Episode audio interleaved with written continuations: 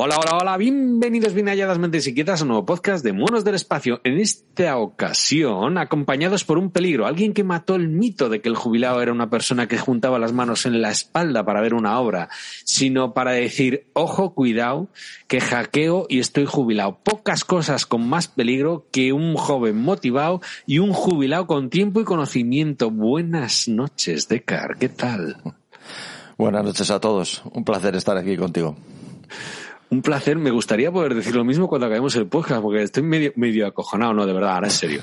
Yo te conocí eh, a través de los compañeros de Apelianos, un abrazo para Apelianos, que tengo justo la acera enfrente, eh, gente perseverante y de verdad desde hace años, yo justo lo, lo soy lo contrario, pero eh, sé que tienes muchísimos conocimientos y encima ahora eres jubilado, por eso te decía, digo, pocos peligros, o sea, antes decía un jubilado, pues a bailar los pajaritos, pero conociendo tu perfil dije, hostia, hostia, espérate, que se están empezando a jubilar los programadores, aquí hay mucho peligro. Y me gustaría hablar contigo, con tu permiso, un poquito sobre seguridad, porque creo que hoy en día todos tenemos tecnología. Antes el ordenador lo tenía el friki, hoy en día todos tenemos un ordenador en el bolsillo.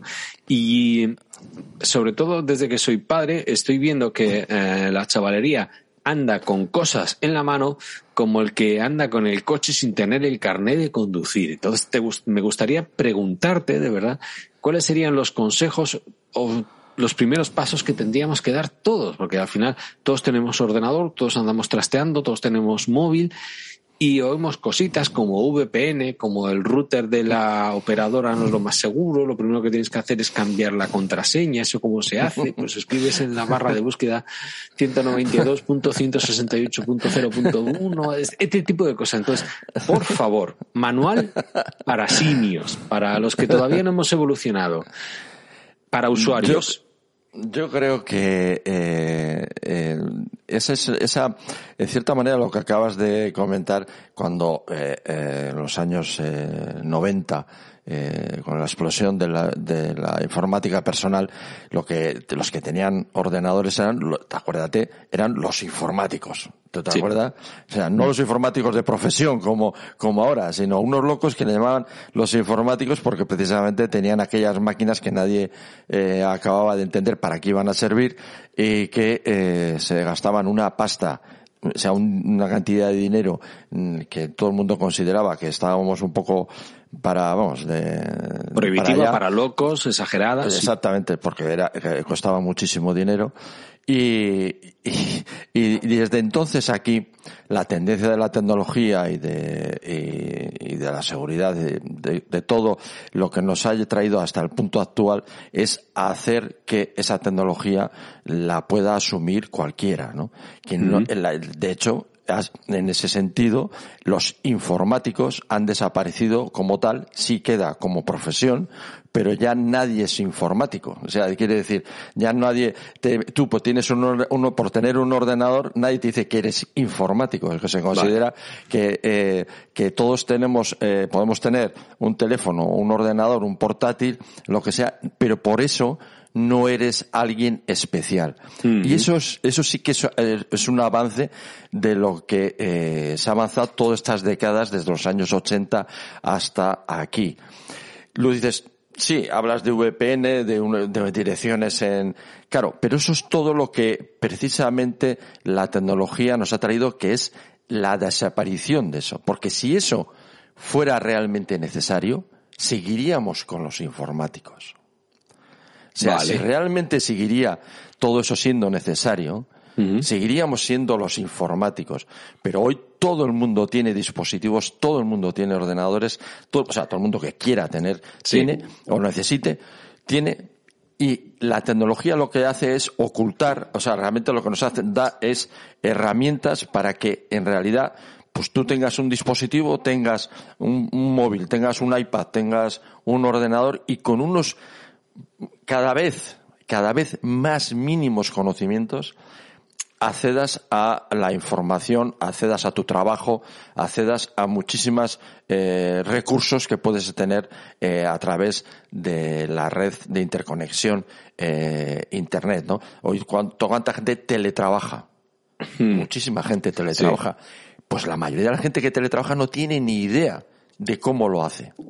Realmente eh, es eh, una configuración que le han hecho los de, los de sistemas de su empresa y lo digo por experiencia porque mi chica trabaja, teletrabaja y, y, no tiene ni idea. Pero le, eh, en su, le, le, trajeron, un día en una furgoneta le trajeron un, un ordenador, lo conectó, se conectó uno de sistemas de, de su empresa y está, teletraba, está teletrabajando. Y no sabe, o sea, ella eh, como técnicamente no sabe, pero la tecnología es lo suficientemente potente para que podamos usar todos estos sistemas con, con un conocimiento realmente mínimo. Porque no podemos exigir a los usuarios, no se puede exigir que sean informáticos. Y ese es el avance de la tecnología. Es como el coche, los coches, no sé qué coche tendrás tú. Yo tengo un coche bastante reciente, comprado eh, recientemente, y los coches están pensados para que no los toque más que absolutamente, eh, vamos, la marca cuando, cuando sea. Antes, yo cuando era un chaval sabía, eh, lo, te enseñaban a, yo qué sé, a, cambiarle el aceite, a mirarle el nivel del, del, agua de la batería, que entonces también tenía el electrolito, la batería, no sé qué. Hoy en día todo eso ha desaparecido. o sea, puedes tener un coche, un deportivo V8, y, está pensado para que lo manejes sin tener conocimientos de nada de eso. Y esto es un poco lo que tenemos que tener.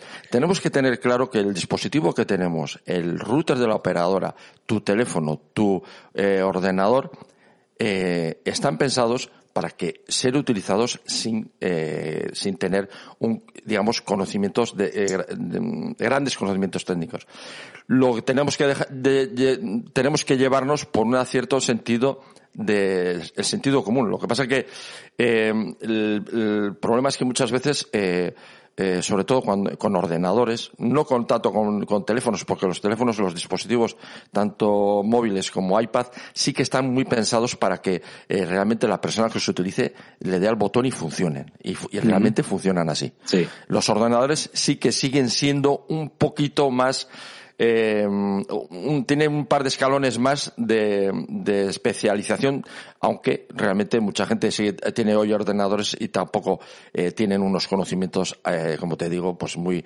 muy avanzados, como te he mm. dicho, eh, mucha gente teletrabaja, muchísimos periodistas, vemos hoy que hay gente que se le entrevista y se ve perfectamente que no tiene conocimiento ninguno pero la tecnología es eh, suficientemente amigable para poder eh, establecer una videoconferencia, por ejemplo. Sí, pero vamos a ver. Por partes, que decía ella, que el destripador. Cuando, sí que es cierto que antes el informático era considerado como un hacker o un programador, ¿vale? Sí que era alguien que tocaba algo especial y estaba a un nivel en el que tú no podías llegar. Y hoy en día, eh, alguien que maneja un ordenador es un usuario. Eso es.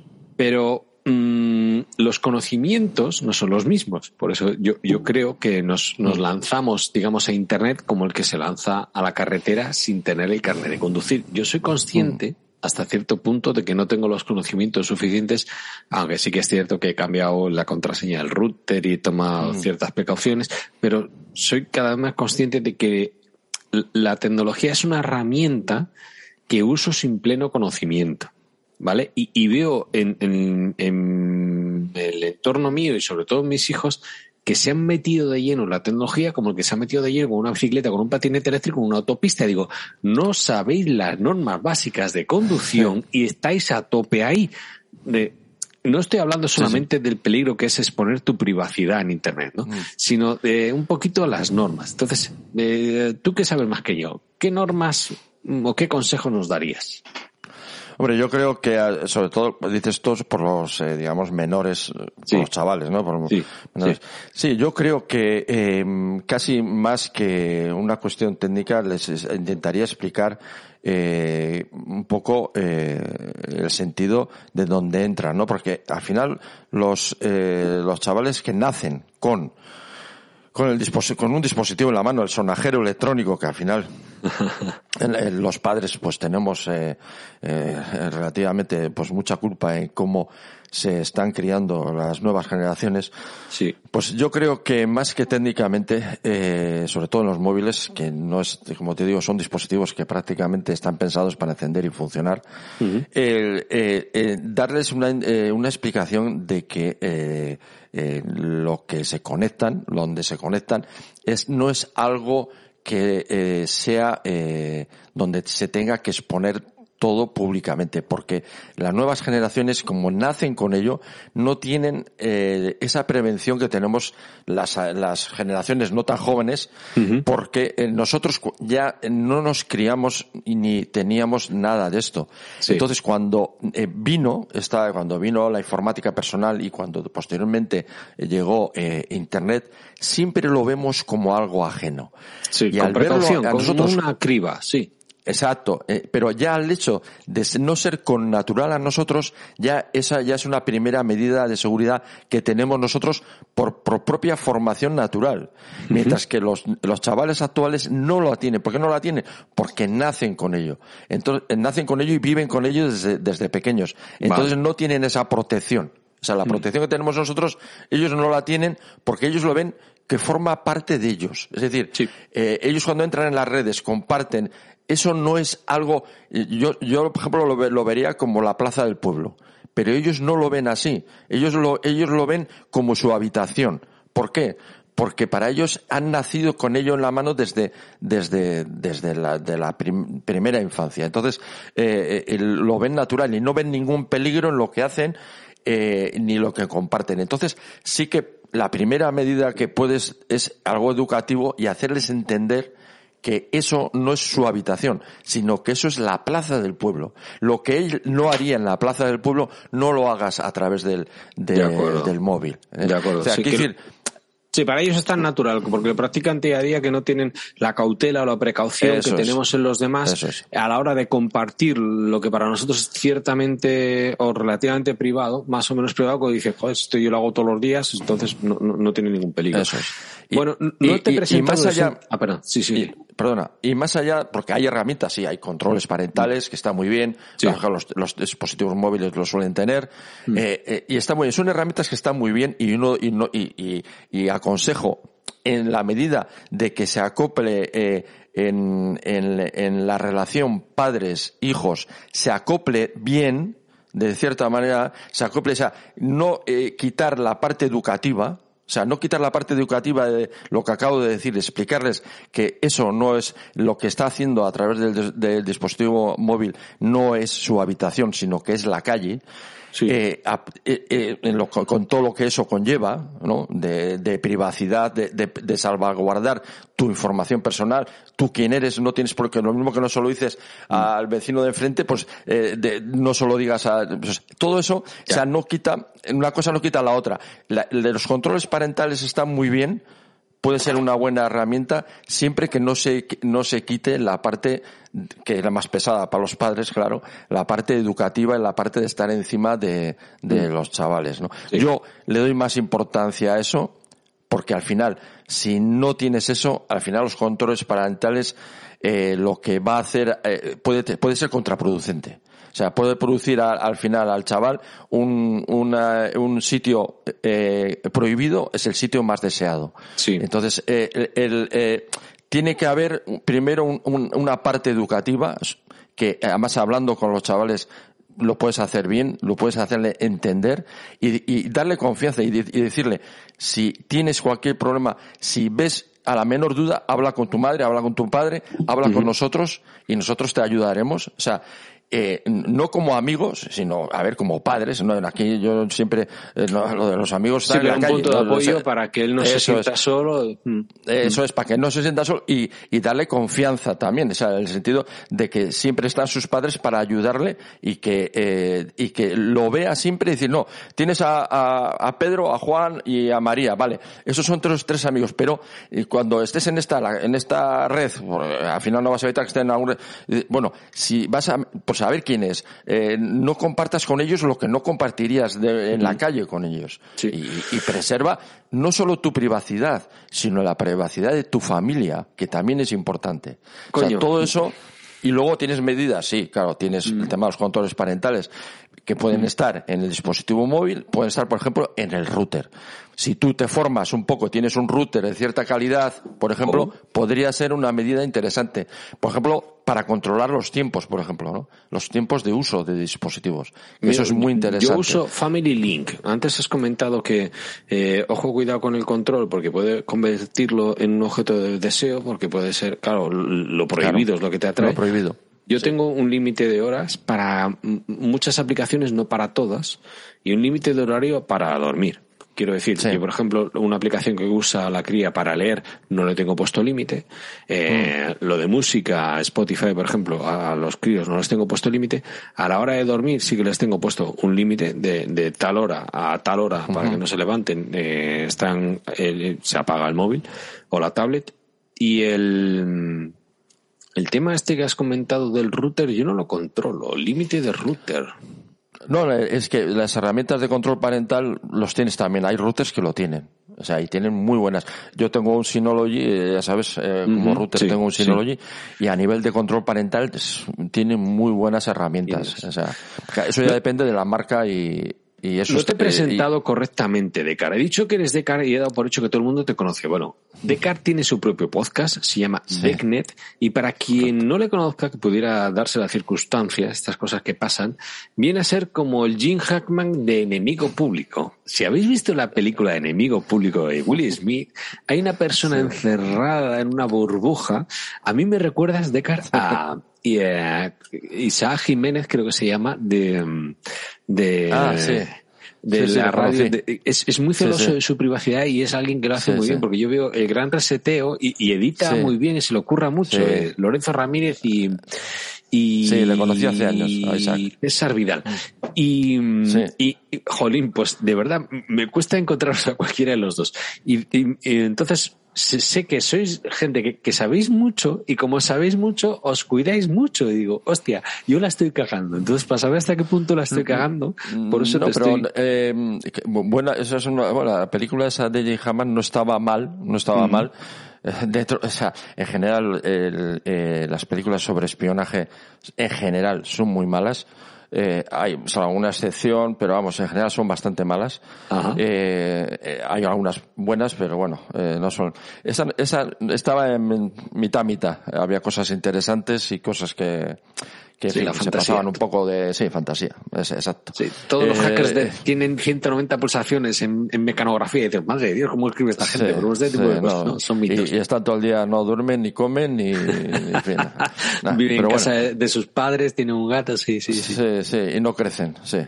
Pero eh, nosotros yo en general eh, quizás lo que te da el conocimiento es eh, por lo menos en mi caso, eh, lo que me ha dado el conocimiento de, de, la informática, de las redes, es que al final aplicas, yo siempre he aplicado eh, el, el, hecho de la, de la seguridad suficiente, ¿no?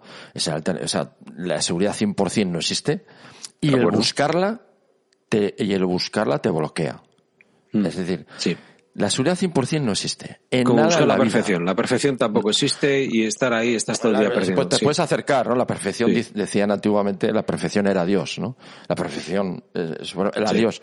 Eh, la, eh, la seguridad 100% no existe en nada en la vida. En nada, mm. ¿no? Tampoco aquí, ¿no?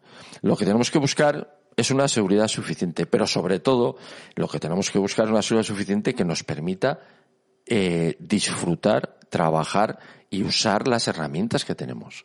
Es decir, si tú al final tienes una seguridad X y no y lo único que haces es lo tengo allí apagado y tengo una seguridad de la leche, ¿no? Ya, porque vivo con miedo. Sí. Esa, ya dices, claro, es decir, estás tirando el dinero. O sea, es decir, eh, eh, si tú tienes un, un coche que es súper seguro, lo tienes en el garaje, cerrado con una puerta de acero y, dices, jo, tengo un cochazo de la leche. ¿no? Y, ya lo tienes ahí. Ni, un golpe, ni un arañazo. No, ni un golpe, ni, ni, ni vamos, y es súper seguro el, coche, ¿no? Pues eh, esto es un poco eh, lo, lo, mismo. Es decir, lo que tenemos que buscar es la seguridad suficiente. Y lo que tenemos que tener claro es que eh, los dispositivos y en general, hoy en día el software y el hardware, en general, ya en su diseño, la parte de seguridad forma, el, si no el núcleo central, la, una de las columnas vertebrales de, de cualquier sistema, ya sea hardware o software, eh, tiene la parte de seguridad en los años 80 no era así, que es la época dorada, ¿no? La época era de, dorada que me tocó a mí vivir. El despertar. Mm. Sí, eso es. Era otra época, no, er, no tenía esa filosofía. La informática ni, ni luego las redes inicialmente no tenían esa filosofía. Pero hoy en día, cualquier desarrollo, cualquier desarrollo de un hardware, de un software, ya tiene eh, como un pilar fundamental la seguridad. Entonces, lo que tenemos que tener claro es que cualquier dispositivo que tengamos, una cámara web, eh, un NAS, un ordenador, un teléfono, eh, un router, vienen de serie con una seguridad. ¿Es una seguridad 100%? No. Eso, eso, eso está claro. Pero ya viene con una seguridad. Y lo que tenemos que también es que decir, quiero mejorar eh, la usabilidad, quiero sacar más rendimiento, vale. Todo eso está muy bien pero siempre y cuando lo hagas eh, con eh, un mínimo conocimiento. Es decir, eh, el router es quizás la parte más fundamental de nuestro, de nuestro ecosistema, lo que tenemos en nuestro domicilio, en nuestra pequeña empresa. Sí. El router es la parte fundamental. Es el nodo por el que entra y sale todo, sí. Exactamente. Entonces, lo que tenemos que tener claro es que si hay que, si quieres tocar por lo que sea, porque quieres poner una VPN, porque quieres conectarte desde casa para teletrabajar, desde luego no toques, no toques antes de haberte informado. Vale y si tienes una empresa, pues casi o te informas o si ves que no te sientes seguro, pues quizás contratas a, un especialista que te lo haga, ¿no? Hombre, pero cambiar la contraseña al router de lo primero, ¿no? A ver, está muy que te según te viene en mm, serie. Sí, no, pero a ver, en principio el router según te llega, o sea, sin tocarlo tú, mm. el router tiene eh, una seguridad. O sea, el router está diseñado para aislarte de Internet. O sea, para aislarte de, otra red. En este caso, generalmente suele ser, hablamos de Internet. Pero bueno, los routers pueden separar otro, tipo de redes, ¿no? Pero separa. O sea, la, configuración por defecto de un router, tú separas la parte de WAN, la parte de, área amplia, ¿no? En, español, eh, la separa de la parte local, de la red local, ¿no? Entonces, eh, ¿es bueno tomar medidas de seguridad? Sí, pero tienes que tener claro que por defecto ya viene con medidas de seguridad. No es como antes, vale. Eh, o sea, tú puedes cambiar la clave del router, sí. Además, generalmente ya los routers actuales ya no traen claves por defecto. O sea, antes se traían la admin y cosas de estas. Ahora generalmente los, todos estos routers nuevos ya vienen con unas claves que generalmente vienen eh, por los, bueno, puede ser de, diversas formas, por números de serie o por eh, la MAC address de, de la Wi-Fi, por ejemplo, ¿no? Cada, o sea, que, es decir, que cada unidad que sale al mercado tiene su propia clave. Vale. O sea, lo normal es, lo normal es eso. ¿eh? O, por ejemplo, eh, que al configurar la primera, la primera vez que entras te obliga, el propio router te obliga a cambiar esa, esa, o sea, no puedes entrar a él si no le cambias. O sea, quiere decir, que todo esto ya viene en los dispositivos porque esto antes pues muchas veces los routers traían admin, admin. ¿Podía ¿Se podía entrar? No. Eso no quiere decir que se podría entrar. Pero bueno, evidentemente es mejor que tenga una, una, una clave eh, propia, el de tuya, de, de tu propio dispositivo, ¿no? Pero tenemos que tener claro que los dispositivos ya vienen con un diseño de seguridad. Vale. Una pregunta por ir a lo, concreto. Venga, va. Voy a hacerlo tipo test, Decar, con tu permiso. Mm. Uh, ¿Synology o QNAP? Synology. Vale. ¿Por qué? Es la Apple de, de los NAS. Mierda, y, ya me respondido a la segunda pregunta. no, yo Apple para Windows. no, yo, mira, eh, yo empecé a usar Synology. Sí, que es mucho mejor, más, más accesible en Synology de lo que yo conozco. ¿eh? Pero, perdón, termina. Sí, sí, no, yo, yo conocí Synology a través del trabajo. O sea, yo empecé, eh, cuando eh, estaba trabajando en, las unidades de información, en una unidad de información, empecé, tenía una revista, eh, me llegó una revista de informática, no sé si era Byte o alguna de estas que comprábamos, que leíamos como si fuera, el, como si fuera el penthouse aquello, porque nos, nos, llegaban las revistas, claro, comprábamos a uno que iba a Bilbao, a Madrid o lo que sea, y traía revistas en inglés, no sabes de, de, que se traían de, porque entonces no existía todavía internet, ¿no?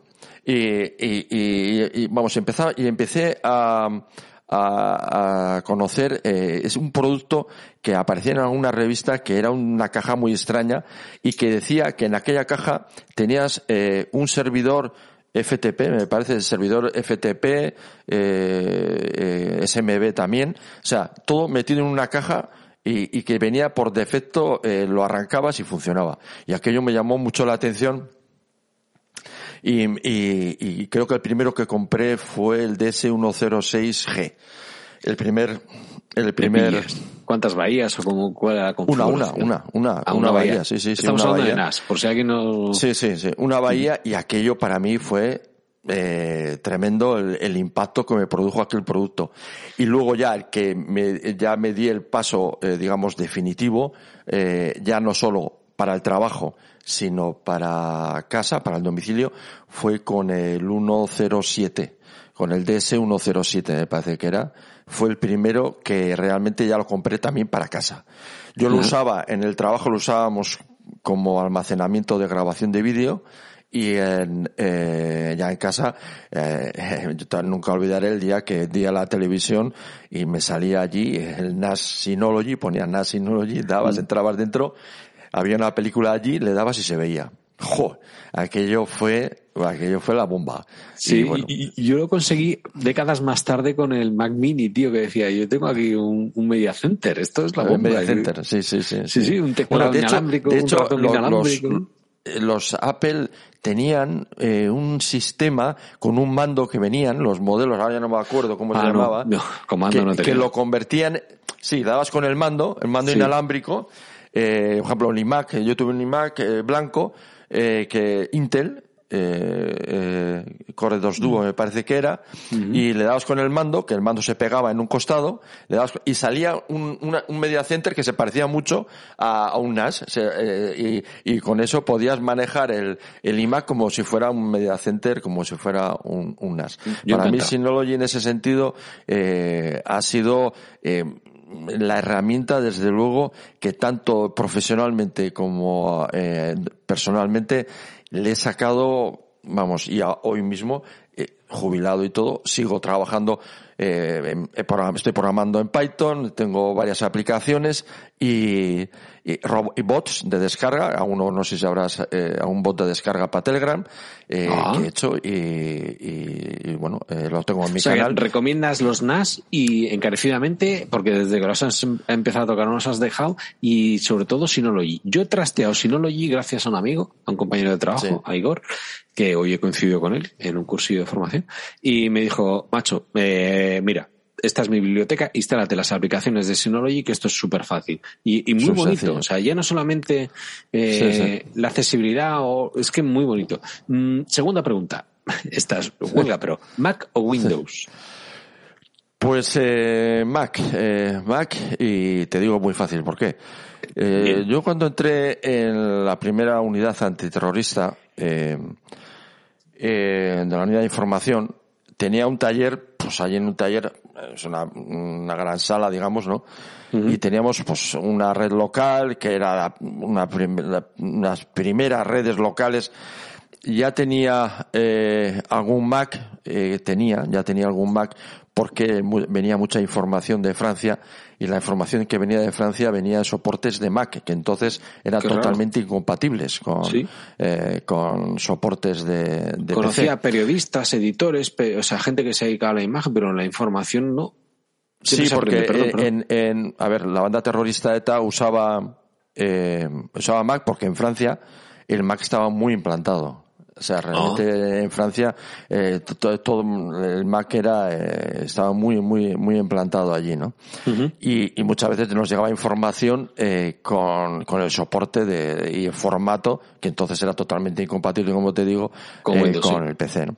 Y yo tenía un montón de ordenadores PCs, un montón. Ahí había un montón de ordenadores PCs y, y, la- y, y- y tenía, me acuerdo, bueno, primero un modem, luego un, líneas RDSI para a- eh, salir a, a la primigenia eh, red de redes pues a través de algún eh, de, de un, de un operador y eh, me pasaba el día reparando o arreglando aquellos PCs. Había como una docena de PCs y me pasaba el día haciéndolos funcionar Siempre. porque siempre había un driver que no funcionaba. ampliar, Eh, sí, sí. O sea, y claro, y ese no era mi trabajo. Y claro, digo, esto no puede ser. Y tenía los Mac, tenía unos Mac, primero eh, viejos, digamos, eh, que, que, habíamos conseguido de, fíjate, de, de aquella manera para, para poder leer soportes de, de Mac.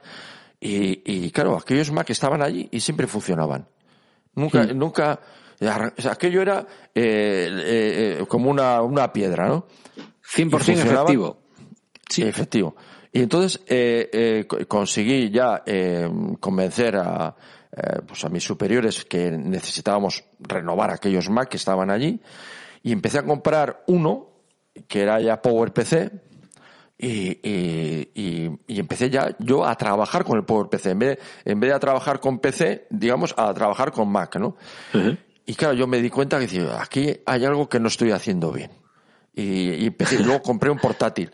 Y claro yo decía pero esto, esto lo que tengo que hacer, claro, y, y ya cuando dio, cuando ya Apple ya dijo que iba a dar el salto a Intel, Intel. Iba, iba, a dar el salto a Intel, dije, aquí, hablé con, con mis jefes y los responsables, y dije, no, aquí tiene que haber un cambio por una cosa muy sencilla, porque en la estructura que tenemos aquí montada nos quita un tiempo que no debemos, o sea, nos quita un sí. tiempo a mí, sobre todo, pero también al final a, a los otros integrantes del equipo también les quitaba tiempo. Mm.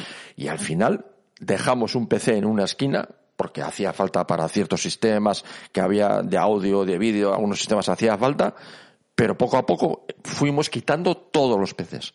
Fuimos quitando uno a uno que, que no, me costó, me costó Dios de ayuda convencer a, a claro, porque dentro de una Están estructura. Muy caros. Y muy caros, no solamente eso, pero eran muy caros, pero dentro de una estructura, en fin, de una organización de seguridad como era donde estaba, claro, que todo estaba muy estructurado y era entendible, porque claro, uh -huh. había que mantener todo aquello. Bueno, al final hablé con, con el responsable informático de, en aquella época, hablé y tuve una reunión, con y, el, y un director y, los tres y bueno al final me dijo una cosa y, vale yo te los compro me los tenía que comprar en, aquella época luego ya, podí, ya pude comprar yo también por mi cuenta pero en aquella época a través de él y dice yo te los compro pero tú los mantienes lo cual me lo cual me pareció eh, lógico porque para él él era nuevo. Él, para sí, él, claro. Eh, claro, para él aquello dices, o sea, yo te los compro, pero los mantenerlos los tienes que mantener tú. Mm. Perfecto. Y a, y a, raíz de aquello cambié toda la, toda la estructura de aquel laboratorio se pasó a Mac. Sí que es cierto que los Windows te, te obligan a ser en, en, cierto modo lo que tú comentabas antes, un poquito informático, ¿no? Un poquito de aprender a, a Hombre, usar. Eh, te estoy hablando en la época. En la, claro, al principio, te estoy sí. Claro, Windows 95. Es que, eh, por, por ahí. ahí, eso, de eso estamos hablando, sí, de aquella sí, época. Sí. De Windows NT. De, de, que para mí era lo mejor, ¿eh? Es lo mejor en red, sí. sí. El, el, Windows NT me gustaba más. Muy lo que estable. pasa que había sí, era más estable. Me, me, me, gustaba, me gustaba más. También tenía Linux.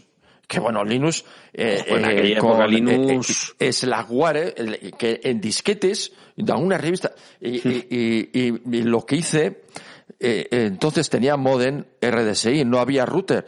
Luego ya mm. conseguí router. Pero al principio tenía modem. Y claro, tenía un ordenador que accedía a internet, pero el resto de máquinas que había allí no.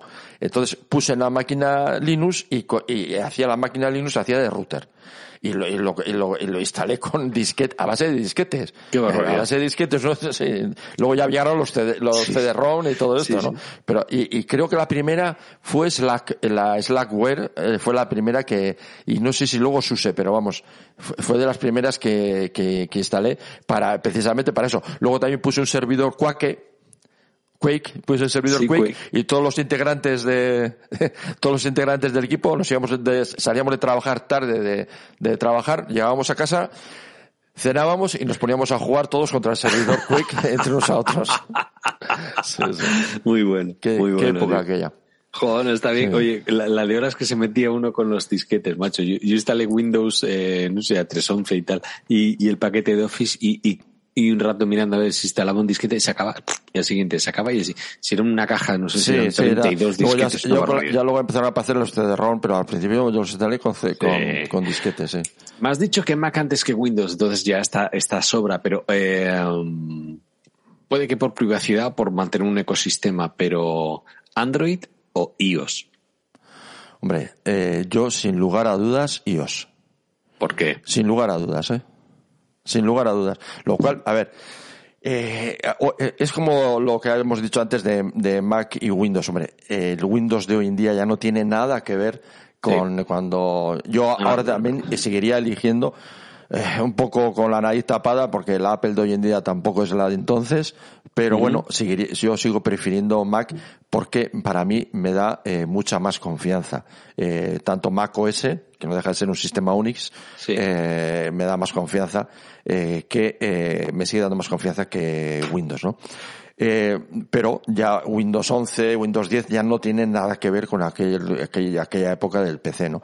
Y Android, el Android que hoy, que hoy existe, pues eh, yo también leo algo y escucho algún podcast y ya no es el Android que, en fin, que, te, que de hace, de cuando, eh, poco después de, del iPhone y todo aquello, ¿no? Es otro, otro tipo de Android que va, bueno, un poco por detrás, porque Google vive de la publicidad y vive de, la información de los usuarios y va siempre con el perfil bajo, va dando pasos, siempre hay un poco hay, eh, eh, siempre remolona, ¿no sabes? Siempre eh, esto. Pero para mí, eh, en mi experiencia, eh, sigue siendo, iOS, iOS sigue estando por delante a nivel de, de seguridad. Nosotros hablábamos con empresas, eh, por ejemplo, con Celebrite, y que es, ya se ha hecho poco que te sonará, ¿no? Celebrate. Me suena, sí. Eh, eh, o con otros cuerpos de, de, de policía, de Guardia Civil, en fin. Y, y, todos te decían lo mismo. Lo que quieras menos iOS. claro, no, ya me entiendes, claro, es, o sea, iOS a nivel de, de extracción de información es, es, sí, es un dolor el caso de famoso del FBI es, que, que, tuvo que contratar a todos, un, todos. A un es, hacker, es sí. un dolor de cabeza y esos son los, esos son los casos importantes. Sí. Imagínate, José, los casos que no son importantes. Ya, yeah. ya. Yeah. O sea, es, es, es un auténtico problema mm. eh, que por una parte sí garantiza nuestra privacidad, mm. pero también provoca islas de impunidad. Sí, eh, recuerdo, eh, grabaste un podcast, un crossover con FacMac en, sí. en tu podcast en Decknet que hablaba eso de las eh, nuevas opciones de privacidad tanto de iOS como de MacOS que hasta los operadores se habían quejado sí, porque sí, había dos saltos de seguridad entre el usuario y el punto de acceso y entonces ellos no tenían, entonces ahí sí que me convence. Y yo tengo reconozco que yo tengo ahora mismo un, un, Google Pixel, o sea, yo he vendido mi alma al diablo, tengo todo con, de hecho, eh, acabo de vender un, un MacBook que, que, usaba la cría, todo con, con Google, y este ordenador no, este es Windows, pero estoy en el lado un poquito del mal. Dan ganas un poquito de, de pasarse por, por privacidad, sobre todo, que es algo que no hemos valorado Hombre, yo hasta creo, ahora. José, que todos, y una parte de, de mi podcast, yo creo que hemos perdido un poco el instinto de supervivencia. Y eh, yo creo que todos, eh, y más los que seáis más jóvenes que yo, yo creo uh -huh. que te debéis de eh, despertar un instinto de supervivencia, que eh, lo tenemos atrofiado, realmente sí. después de generaciones que no, no, valoramos. Lo que se tiene, José, nunca se valora. No somos conscientes, de, yo estoy de acuerdo no somos no conscientes. somos conscientes. Después, somos, después sí. de muchas décadas de, mm. de paz, eh, perdemos eh, la, eh, nos, se nos atrofia el instinto sí. de, de, supervivencia. Mm. Y debemos de tener claro que lo que hoy está, mañana quizás no está todo lo que esté fuera de nuestra casa, me refiero. ¿eh? Sí, en, sí, sí. En, cual, en, cualquier sentido. Entonces, yo no solamente es cuestión de privacidad, es cuestión de supervivencia. Tenéis que tener un mínimo, un mínimo de autonomía. Un mínimo de autonomía personal en vuestros sistemas. No digo que no uses la nube, no lo digo. Que te apoyes en la nube está muy bien. Es una herramienta muy buena. Apoyas. Sí. Los NAS por eso está muy bien, porque tienen herramientas para apoyarse en la nube, pero tienes unas dentro de tu casa que, eh, que te permiten tener cierta autonomía. ¿no? Ahora hay una guerra y se está desarrollando una guerra de una forma a veces muy subgéneris, ¿no? Como esta, la, esta la de eh, la de Ucrania, ¿no? En la que sí. sí, que todavía no me explico muy bien, no, no tengo muy claro por qué las comunicaciones siguen funcionando. Entonces, eh, eh, ten, hay que tener en cuenta que las infraestructuras de comunicaciones son objetivos estratégicos. Sí. No sé muy bien por qué en Ucrania están funcionando. Sí tengo una explicación, si quieres luego te la doy, pero eh, eh, eh, lo lógico es que las infraestructuras de comunicaciones desaparezcan. Sí, es una buena pregunta. ¿Por qué Entonces, eh, tenéis que tener claro que llegado a una situación de este tipo, lo, lo que tengáis en vuestro domicilio es lo que vais a tener. Lo que haya afuera quizás no lo tengáis. Entonces, eh, mm. eh, de hecho, eh, por las medidas mismas de la guerra de unos bandos y de otros, ya sabes, por ejemplo, que Apple Pay, por ejemplo, ha dejado de funcionar en Rusia, ¿no? Sí. Entonces, y otros sistemas de pago, ¿no? Todo. O sea que, mm. por eso, que hay que tener siempre el instinto de supervivencia, hay que tenerlo siempre. O sea, no estar eh, solo supeditados a algo porque ese algo puede desaparecer. Mm, mm. Sobre todo con la facilidad que hoy en día es, desconectar una fuente o lo que sea. Y eh, me has planteado una buena pregunta. Eh, de verdad, yo quería llegar luego a, eso. Quiero decir, eh, hemos empezado hablando un poquito de la seguridad de los niños y, y de cómo entrar nosotros en Internet y tener un poquito como el carnet de conducir para andar con unas normas básicas. Mm. Pero, mira, voy a plantearlo y volvemos luego para atrás. Sí que creo, creo, y igual es que soy viejo uno, que, que hoy en día estamos viviendo en una jaula de oro. Eh, existe una cosa que se llama GAFA, que no es solamente mm. para ver mejor, sino que es para limitar tu vista, que son, eh, corrígeme en todo, ¿eh? eh de yo, yo, yo, lanzo como un simio mm. cuatro pelotillas y si acierta una bien y si no me corriges. Ahora estamos todo el día conectados. Está muy bien estar conectados a las redes porque mm. eh, nunca has estado tan en contacto o tenido tanta posibilidad, por ejemplo, con YouTube de ver una conferencia de alguien interesante o poder charlar con alguien de México que habla tu mismo idioma, Argentina, alguien, una persona interesante en cualquier lugar del mundo. Pero por otro lado, tu prisma, todo lo que ves está en el ordenador o en el móvil. Si tu única fuente de información, porque yo soy de los que tiene la tele desconectada, el cable blanco de la antena para ver Netflix y poco más, y, o HBO o Amazon Prime. Pero si toda tu fuente de información viene de un solo sitio y está sesgada por Google, Amazon, Facebook o Apple, GAFA, no sé si Microsoft debería estar ahí, eh, estás viendo solamente una parte. Es como el que se presenta a un juicio y solamente escucha a un abogado. Y hasta los criminales tienen derecho a una defensa. No digo que se les condone la eh, eh, sanción, pero sí que tendríamos que tener derecho, pues como cuando yo, en clases de ética, que seguro que tú lo has dado en el colegio, en EGB, te tocaba defender un tema y lo que se valoraba es cómo lo defendías, cómo lo argumentabas, no que estarías a favor o en contra, ¿no? independientemente del tema.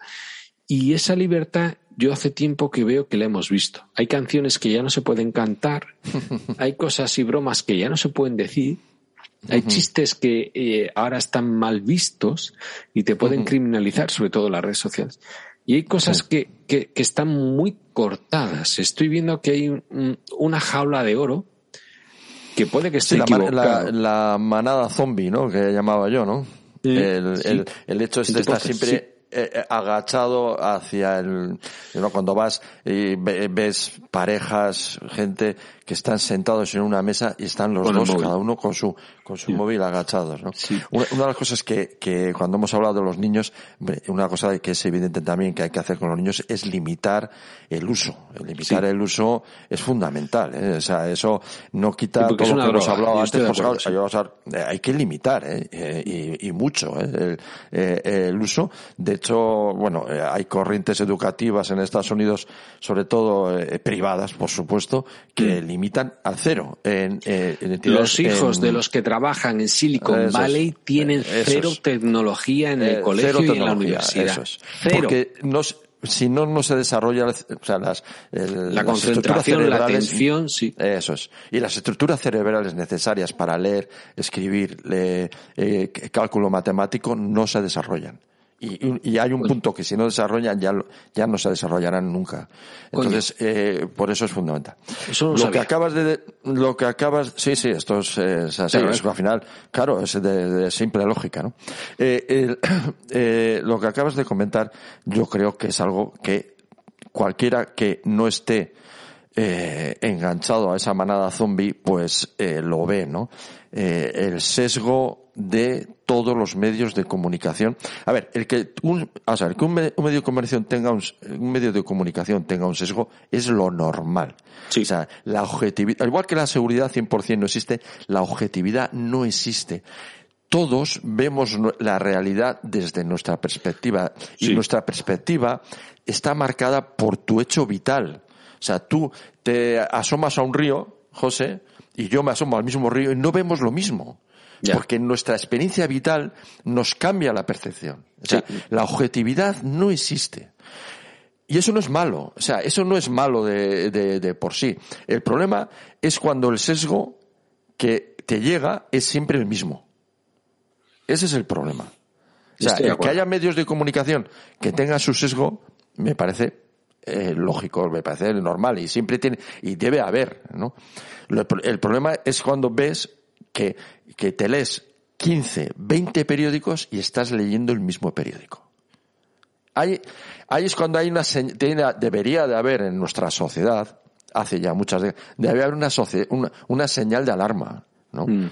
Porque hay una homogenización.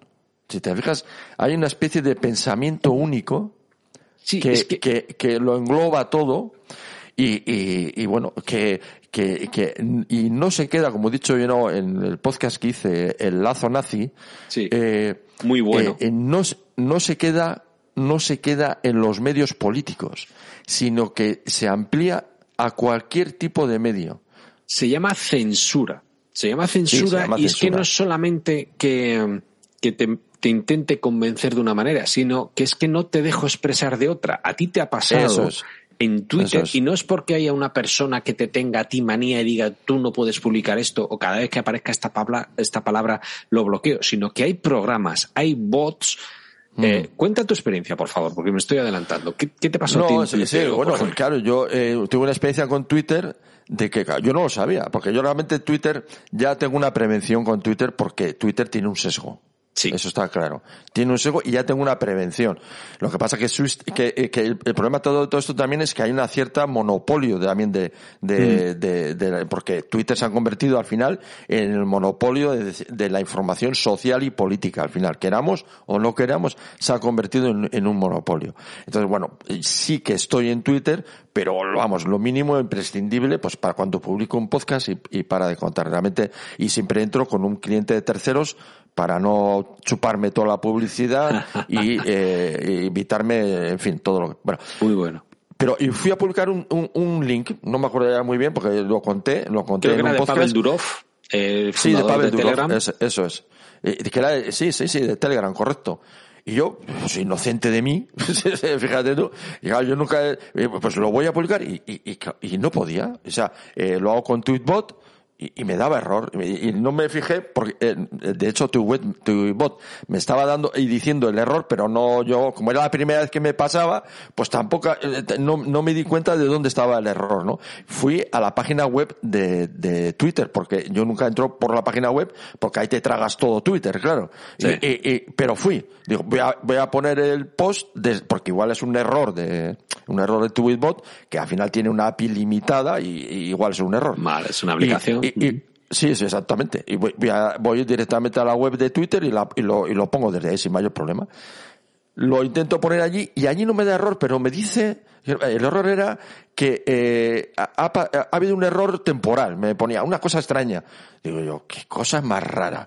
O sea, es que, es que era una cosa extrañísima, porque yo decía, pero ese era un, era un tweet normal sobre Pavel Durov con un link a un artículo que decía además cómo tenía que modificar su forma de actuación en Telegram porque si no Apple y Google le echaban de, la, de las tiendas de, aplicaciones. Mm. O sea, cómo vemos cómo las multinacionales realmente van controlando y van moldeando todo lo que sea. Estaba muy estaba muy bien, muy interesante el artículo de, de Pavel Durov. y, y al final volví a Tweetbot y allí ya me di cuenta dónde estaba el problema porque en los errores que daba Tweetbot lo que decía es que el link el link que, estaba intentando enviar a, a, a, Twitter eh, era rechazado por Twitter. O sea, el link aquel, el problema estaba en el link. Sí. Ya, yo no lo sabía. Estabas intentando retuitear una noticia que criticaba a Twitter porque decía que si no trabajaba con las normativas de Twitter o de Google, la aplicación Telegram desaparecía de sus tiendas. Bueno, sí, no me acuerdo, pero sí, bueno, era de Apple, y, creo que era de Apple y de ah, Google. Perdón, pero bueno, sí. sí, pero, pero que resulta que Twitter no deja publicar ningún link que haga referencia a Telegram. o sea, que haga referencia a, esas páginas de Telegram. Y yo, claro, me, o sea, me, dejé, me, me quedó, eh, en fin, eh, o, sea, o sea, es que eh, la, la, cuestión está de encontrarte de frente con la censura, porque la censura la ves un poco ahí. Si sabes que está, sabes que está, pero como no te, mientras que no te toca a ti de alguna manera, pues no, pero dices, joder, leche, pues eh, y claro, luego entiendes todo lo, que pasa ahí, ¿no? Ahora, por ejemplo, Twitter está etiquetando, que esto es increíble, ¿eh? está etiquetando a cada persona haciendo referencia a su posible origen ideológico o de, o de, de fuente de información. O sea, por ejemplo, Sí, sí, sí. O sea, está poniendo eh, que eh, sí, está poniendo en, eh, una especie de texto en, en, los perfiles de cada usuario de Twitter diciendo, por ejemplo, que eh, tú estás mm, en, no sé, tuiteando o tu origen de noticias mm. es tal el gobierno ruso o es el gobierno no sé qué. Pero, o sea, en, sin que eh, ya la ideología un poquito sí sí que, que, que sí, sí, que mañana puede ser el sexo pero yo no, claro, lo que sea. pero que yo no tengo nada que ver claro sale gente que está diciendo que yo no tengo nada que ver con el gobierno ruso ni con nadie ya, o sea, pero, son gente particular pero no te tiene nada que... y pone monos del espacio joven radical de izquierdas maricón no sé qué sí sí exacto y, no hostia. todavía a eso no, ha, no se ha llegado pero bueno, se puede llegar. ¿no? Llegar a esto es apretar un poquito más la, la... apretar un poco más la tuerca. Sí. A mí me llamó la atención Independientemente de lo mal o muy mal o peor que te caiga Trump, cuando se atreven a censurar a la persona que en teoría es más influyente o que tiene más poder del mundo, y lo hicieron todos, cuando pueden llegar a cerrar esa puerta, eh, la alarma que te salta es decir, hostia, pues igual hay una realidad de la que me estoy perdiendo una parte importante y solo estoy viendo un decorado o una función como una obra de teatro, porque si son capaces de cerrarle la voz a este, ¿qué cojones no me estaré perdiendo? Perdón por la, el exabrupto. Hombre, esto es como lo que ha pasado en Canadá. ¿Qué pasa? Que de, la noche a la mañana se juntan 10.000 camiones. Sí. Y eso, eso es evidente que hay una realidad ahí que se nos ha ocultado. No sale eso en ningún lado. Eso no sale eso no es, las manifestaciones contra Trudeau, contra Justin Trudeau, presidente de Canadá, que todos los camioneros, ah, que, decía el gobierno que eran 50.000, luego eran 400. Bueno, que me da igual, pero que eh, mm. está claro que de repente había una realidad ahí que todo el mundo desconocía. y eso, eso no puede existir de un día para otro. Eso tiene que haber sido arrastrado de hace mm. mucho tiempo. Eh, el, el, tema de la guerra civil está de Ucrania. ¿Cuánta gente eh, conocía la guerra de Ucrania? La guerra civil, la guerra civil me refiero. La guerra civil de Ucrania. La anterior a la invasión rusa. Luego, las, las, los, por ejemplo, eh, ha habido manifestaciones con todo el tema este de, de, del COVID. Había manifestaciones en ciertos países que a mí me dejaban eh, helado. No había helado. ninguna información. o sea, pero había, sí, sí, sí, había algunas, claro, decías tú, pero veías, o sea, es que era impresionante. Y, pero, quiero decir, que más allá del hecho en sí, más, más allá de los hechos puntuales en sí, te das cuenta que hay realidades que se ocultan. Sí.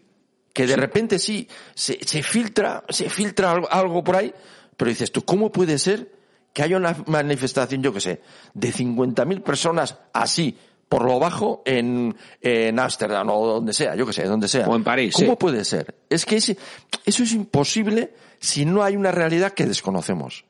Hmm. Y, eso es otra reflexión que tenemos que tener. O sea, eh, nos suceden, se filtran hechos que dices tú, aquí hay algo que yo no entiendo. No me cuadra. Es imposible que esto haya sucedido de la noche a la mañana. Y encima no lo dan y te enteras solo por Telegram. Yo, la verdad que... Eh, sí, sí, bueno. Que se filtra y te, enteras, porque al final el tema, por ejemplo, de los camioneros de, de, Canadá. bueno, es que era, eh, claro, eh, digamos que era algo tan evidente que al final es... Sí, pero hay claro la ley marcial, o sea, es, una barbaridad. no, pero yo lo que quiero, de, José, daros cuenta de que eso ha sido de un día para otro y eso es imposible. Eso es imposible. Que hay una realidad subyacente que, se, está, tapando y que solamente cuando es muy de... muy, muy, o sea, muy evidente. Es, pues eh, eh, eh, entonces solamente somos conscientes de que somos tuertos, somos conscientes de que solamente estamos viendo por un ojo y nos estamos perdiendo el otro ojo y la tercera dimensión. Yo lo que siempre digo en mis podcasts es que busquéis, claro, que busque, a todos mis oyentes, es que busquen, y yo creo que todos los que escuchan mi podcast, estoy seguro, la gran mayoría, buscan canales alternativos de información. Mm, mm. ¿Sabes lo que pasa? claro, Mientras un poquito, eh, al buscar alternativo, alternativo, alternativo, eh, corres un poquito el riesgo, eh, claro, el equilibrio es imposible.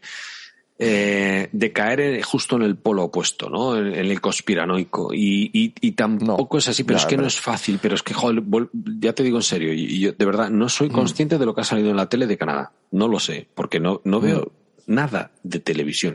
Cuando digo nada es nada, porque cada vez que veía el telediario acabas de enfadar y probablemente estamos mejor informados que los que ven la tele. Sí, ¿eh? pero muy pocas veces he tenido relación con la noticia de primera mano. Quiero decir, he estado involucrado en algo que luego ha salido en prensa o en televisión.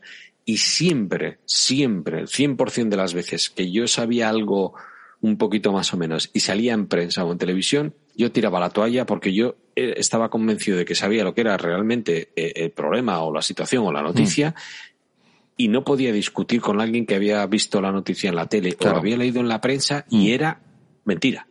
Pero no es que era una interpretación factible o que podía haber sido un error de alguien que había visto un hecho parcial y que había llegado a una... No, no, es que era mentira. Y yo decía lo que yo sabía que era verdad.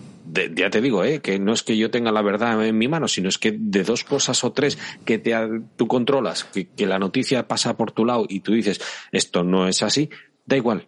Da igual. Como salga en la tele, la tele es Yo creo que debemos de buscar fuentes de información que sean, eh, eh, que no sean, o sea, buscar un poco buenas fuentes de información que sean de, de digamos, de un sesgo y de otro. O sea, sí, para que te hagan dudar si empiezas... de los dos lados y luego tú llegas a tus conclusiones. Exacto. O sea, hay que intentarlo porque, claro, si no caes en el riesgo de, de, tienes que, hay buenas fuentes de información, hay buenas fuentes de información mm. de, de cualquier, pues, medios, sobre todo algunos medios ingleses y tal, pueden ser buenos y hoy en día con la traducción de los navegadores es muy, fácil de leer y luego también otros medios alternativos diferentes que te dan otra otra visión y te acercas a la realidad con ambas no con ambos con ambos mm. eh, eh, con ambos con ambas visiones.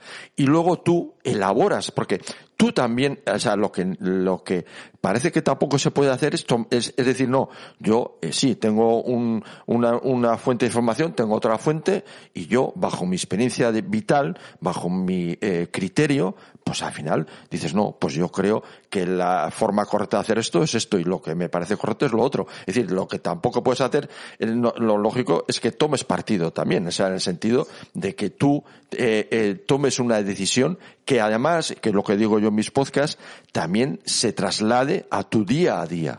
O sea, lo que no, mm. tiene sentido, por ejemplo, es que yo no trague con el sesgo de, Twitter, por ejemplo, y, me, y base toda mi presencia social eh, de, de DeckNet en Twitter. Eso no tendría sentido. No sé si me entiendes. Pues yo tengo mi canal en, en mi canal DeckNet está en, Telegram, en Telegram y, el uso que hago de Twitter es, vamos, limita, más que limitado. O sea, quiero decir que también las decisiones que, tome, que se tome no seamos eh, eh, eh, pasivos.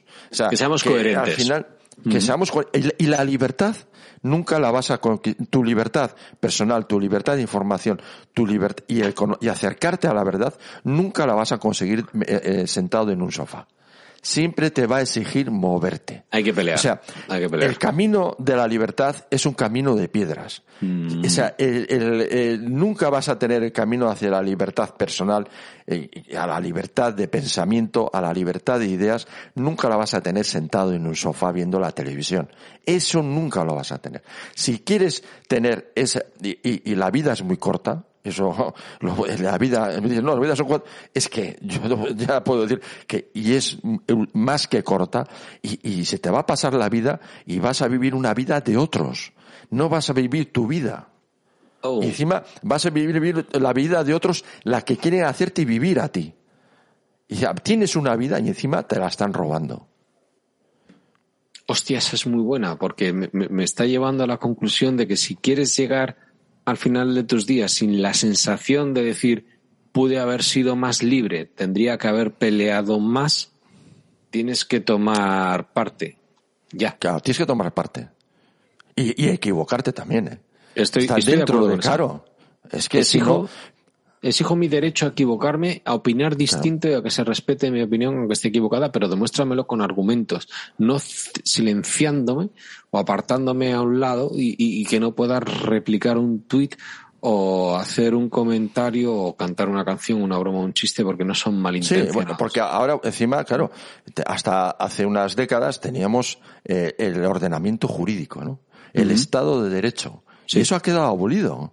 Ha quedado abolido por estas eh, empresas eh, multinacionales del pensamiento único que Sí. están por encima del Estado de Derecho. Sí. Y eso, ese razonamiento que mucha gente dice, no, como es una empresa privada, tú si participas en esa empresa privada, tienes que limitarte a las reglas de, de esa empresa privada. Eso, no es, eso No. es absolutamente falso. Tú, una compañía de seguros, es una empresa privada, pero tiene unos límites legales. Sí. Y el problema es que aquí nadie quiere, bueno, nadie, miento, sí hay gente, no, ahí están los chinos, pero bueno, eh, eh, es decir, que eh, se ha tomado por norma que estas empresas nos impongan los Sí. límites legales. No puedes hablar de esto en mi YouTube porque YouTube es mío. Ya, pero es que esto es un canal de ley. Pero no, Ya, pero, tú, no. tú das tus servicios en España, que claro, no es lo mismo que Arabia Saudí, por ejemplo, Sí. y, y, y, y tu orden, en nuestro ordenamiento jurídico es diferente el de Arabia Saudí. Y tú, si das tus servicios aquí, tienes, que, las tienes que cumplir las normas de aquí. El problema es que la sociedad, nosotros, no exigimos eso.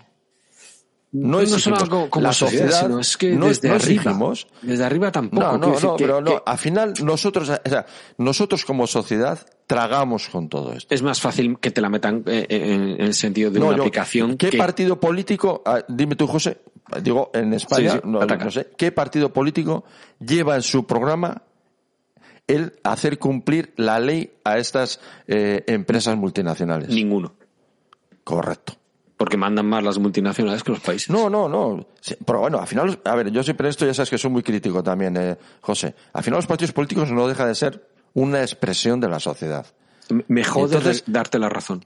Claro, es decir, si los partidos políticos no lo llevan en sus partidos, no lo llevan en sus programas políticos, es porque en la sociedad no, no está generado esa, ne- no, no, no, o no, no percibe esa necesidad. La percibimos quizás tú y yo, pero no la suficiente para que tenga un reflejo en, en las fuerzas políticas que emanan de esa sociedad. Si no aparecen las estadísticas, si no hay un poquito de tendencia, evidentemente eh, el que vive de satisfacer si habría un movimiento social, si habría un- Sí. organizaciones sociales que lo empezaran a exigir, que empezaran a moverse, eso poco a poco va calando y al final los representantes políticos, a través de los partidos, al final se, se verían de una forma Sí. o de otra obligados a llevar algún tipo, pero no O sea, la hay. habría alguna propuesta, no lo hay, no lo hay. Eso es. No la hay. hay. Pues están haciendo bien su trabajo. Manda huevos. Bueno, pues eh, no te voy a robar más tiempo. Me has dado mucho que pensar. De, de verdad, Decar. Eh, Decar, joder, me, me- estoy confundiendo. Deckneck con Decar. Quiero recomendar tu podcast. Lo voy a poner en la descripción del mío. No solamente por los conocimientos en seguridad, no solamente por el sentido común, sino también por la música. Para los que somos viejunos, eh, te estaba escuchando antes de, esta charla, te estaba escuchando eh, por los últimos seis, siete de, continuo. Y, y, me decía la mujer, ¡ay, Angelia, qué buena esta canción!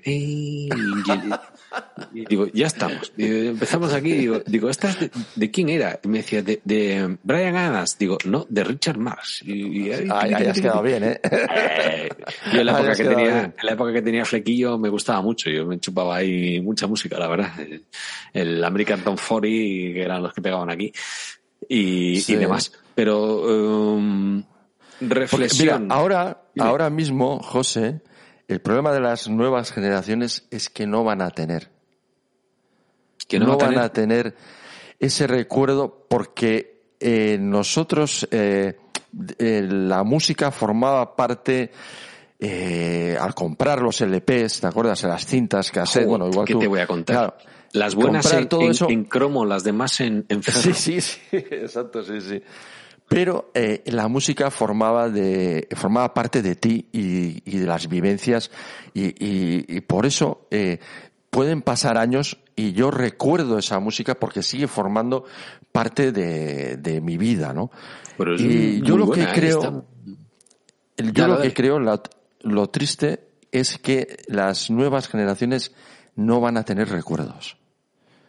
En el sentido, no recuerdos eh, de mi padre, mi madre, bueno, no, no, eso de momento sí. Dale, pero no van a tener un, unos recuerdos de, de tipo eh, eh, aquel disco que eh, compré y le grabé a mi chica, luego lo, lo llevé, lo, lo, llevábamos a tal sitio, la excursión, todo eso eh, ahora no se vive de esa manera, se oye, sí, a través de Spotify, sí, a través, de, mm. a través de Apple Music, pero eso no, no te hace que esa música al final. Hay otras experiencias. Eh, de, estoy de acuerdo contigo que, por ejemplo, quien, quien eh, contaba como parte de la experiencia ir al videoclub y elegir la película y debatirlo y luego verla, eh, hoy en día eso ya no existe.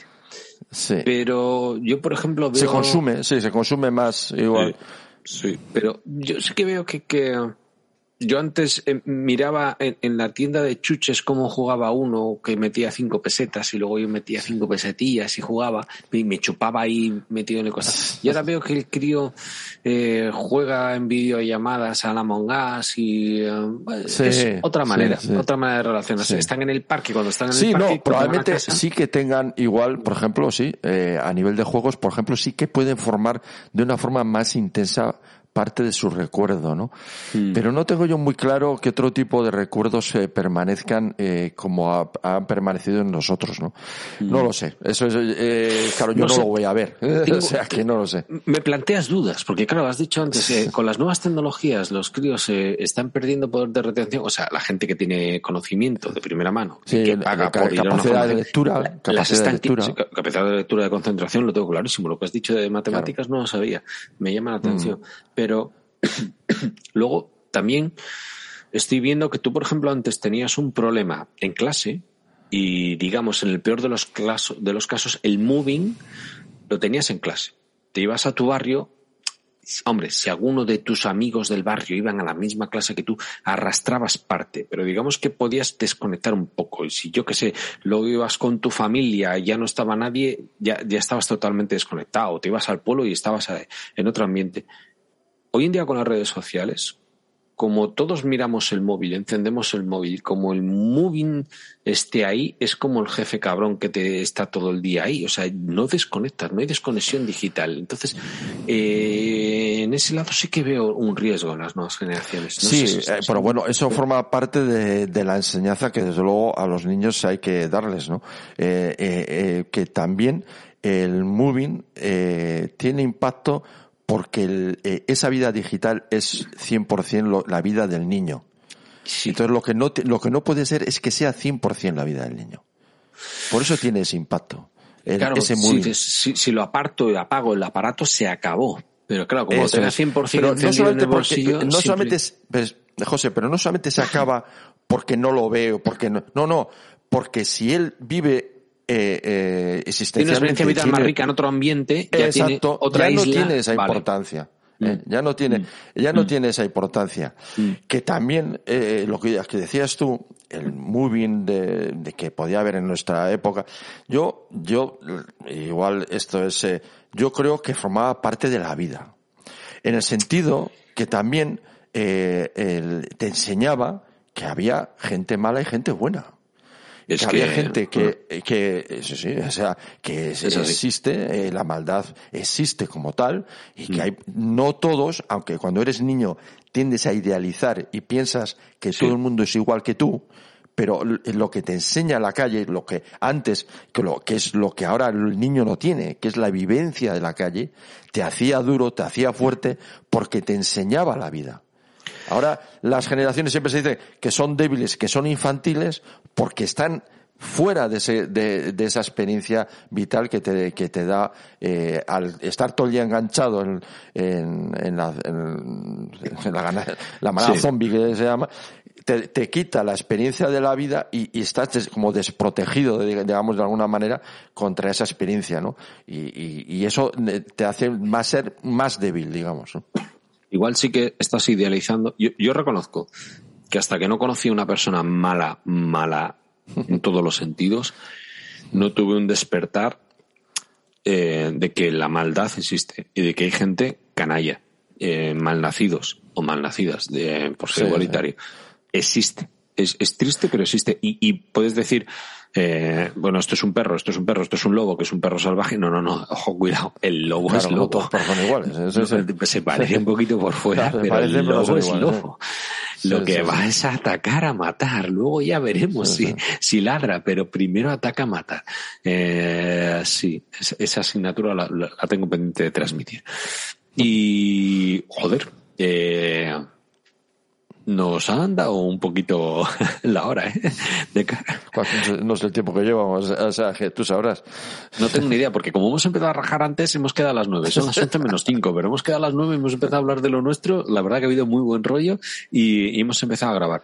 Eh, me remito a lo anterior, por favor, eh, dadle una oportunidad, lo que no conozcáis eh, Decknet, eh, es muy pesado con, con los NAS con, con Synology, es muy maquero, hay que reconocerlo, pero bueno, conociendo sus fallos, siempre se puede llegar a, a, al, al, oro. Es, de verdad, merece mucho la pena. Y si no, lo ponéis de fondo al principio, que la música es, también es muy buena. Un absoluto, un auténtico placer. Muchísimas gracias, Decar. De nada, eh, José, un placer y gracias a ti. No, no, de verdad, mutuo, mutuo. Sabe mucho más de lo que ha contado aquí, escucharle. Salud.